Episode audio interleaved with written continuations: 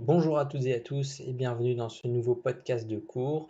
Aujourd'hui, nous allons étudier un, chapitre de géographie au collège en classe de 3e. Nous sommes dans le thème 3 et nous allons donc traiter euh, du chapitre suivant, la France et l'Europe dans le monde. Vous pourrez, et je le préciserai au cours du podcast, retrouver de nombreux documents sur euh, la page dédiée au chapitre sur le site internet www.histoiregéographie.net. Alors, l'Union européenne, c'est un acteur majeur de la mondialisation, et dans le contexte de crise sanitaire et économique que nous connaissons, la construction d'un espace commercial et politique commun est une priorité pour les États européens. Parmi eux, la France, deuxième puissance européenne et sixième puissance économique mondiale, est un acteur moteur. Alors, dans ce chapitre, nous allons nous poser la question de la place et de l'influence culturelle, géopolitique, économique de la France et de l'Europe dans le monde, et on va examiner tout cela à partir d'exemples concrets. Notre problématique sera donc quelle est la place de la France et de l'Europe dans le monde? Pour répondre à cette question, nous allons traiter euh, très simplement deux parties, une première consacrée euh, à l'Europe et une deuxième consacrée à la France, et donc à leur place respective dans le monde et dans la mondialisation.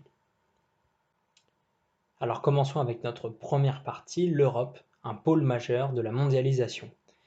Grâce à l'intensité des échanges entre les pays membres, l'Europe est la première puissance commerciale du monde. Quatre des États membres de l'Union européenne font partie des dix principales puissances économiques mondiales, et les 28 États membres réunis réalisent environ un tiers du PIB mondial devant les États-Unis. C'est l'un des espaces majeurs de production agricole, industrielle et de services qui possèdent de puissantes FTN, les firmes transnationales, implantées partout dans le monde. Parmi ces nombreuses firmes transnationales, vous en connaissez, et certaines sont d'ailleurs françaises, euh, Airbus, Michelin dans les transports, Nestlé dans l'agroalimentaire, Carrefour dans la grande distribution, Total dans l'énergie, etc. La recherche scientifique renforce la capacité d'innovation des étudiants et des entreprises. L'Europe elle s'appuie aussi sur une agriculture au rendement élevé. Elle est la deuxième industrie mondiale et elle a des services performants, notamment dans le transport, le tourisme, la recherche, etc. Et cette puissance, elle se fonde aussi sur l'euro, la monnaie. Cette monnaie est la deuxième la plus utilisée dans les échanges internationaux, derrière le dollar. L'UE euh, abrite aussi de grandes places boursières mondiales, Londres, Francfort, Paris, et reçoit de nombreux investissements euh, d'entreprises étrangères. Ce sont les IDE, investissements directs étrangers. On vient de parler de Francfort ou de Paris, ce sont des métropoles au rayonnement mondial très bien connectées au réseau de la mondialisation. Les ports de la Northern Range forment la deuxième façade maritime la plus active au monde. Très investi à l'ONU et au G8, L'UE joue toutefois un rôle politique et militaire marginal par rapport aux États-Unis ou à la Chine. Les décisions communes dans ces domaines sont difficiles à prendre pour les 27 États. Malgré tout, le traité de Maastricht en 1992 et celui de Lisbonne en 2007 confèrent à l'UE un rôle sur la scène internationale. Mais alors, au sein de l'Europe se trouve la France, et la France, c'est donc une puissance européenne et mondiale. Ce sera l'objet de notre deuxième partie.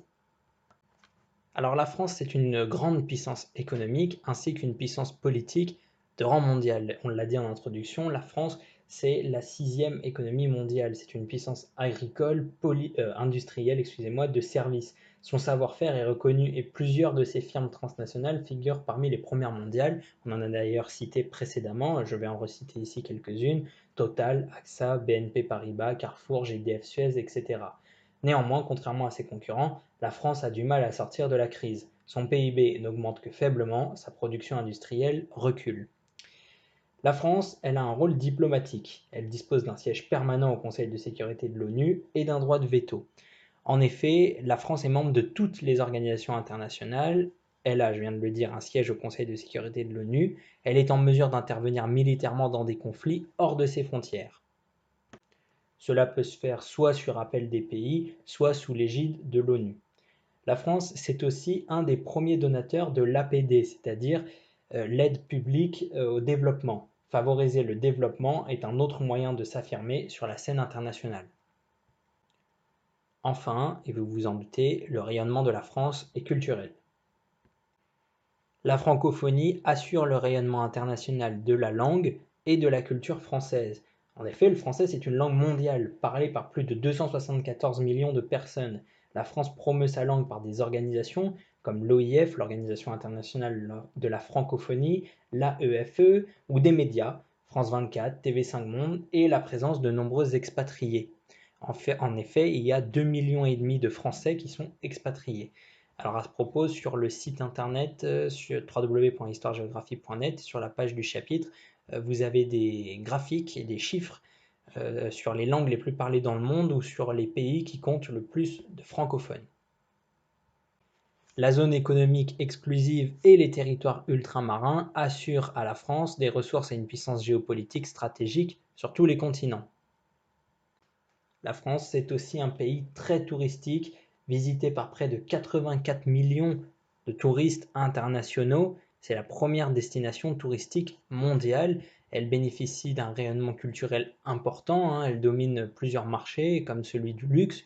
Et là encore, vous avez euh, des documents sur euh, le site internet. Alors, pour garder son rayonnement mondial, euh, la France mise sur l'organisation d'événements internationaux et sur sa capacité d'innovation. Elle essaye d'occuper une nouvelle place dans la mondialisation et de maintenir ses acquis et de développer de nouveaux domaines. Car en effet, la France est une puissance européenne, mondiale et maritime, à géographie et géométrie variable. Sa volonté de s'imposer dans le contexte actuel de mondialisation et de maritimisation impose des défis à relever pour garantir, conforter et développer sa puissance, tant à l'échelle mondiale qu'européenne, en valorisant par exemple sa puissance maritime. Voilà, ce cours est maintenant terminé. J'espère euh, qu'il euh, vous a plu et qu'il vous a aidé à mieux retenir les points essentiels. Comme je l'ai dit au long du podcast, vous pouvez retrouver euh, de nombreux documents graphiques sur la page dédiée au chapitre La France et l'Europe dans le monde sur le site internet www.histoiregéographie.net. En attendant, on vous donne rendez-vous très bientôt pour de nouveaux cours du collège au lycée sur les chaînes YouTube et Twitch. Voilà, merci d'avoir écouté et à très bientôt. Au revoir.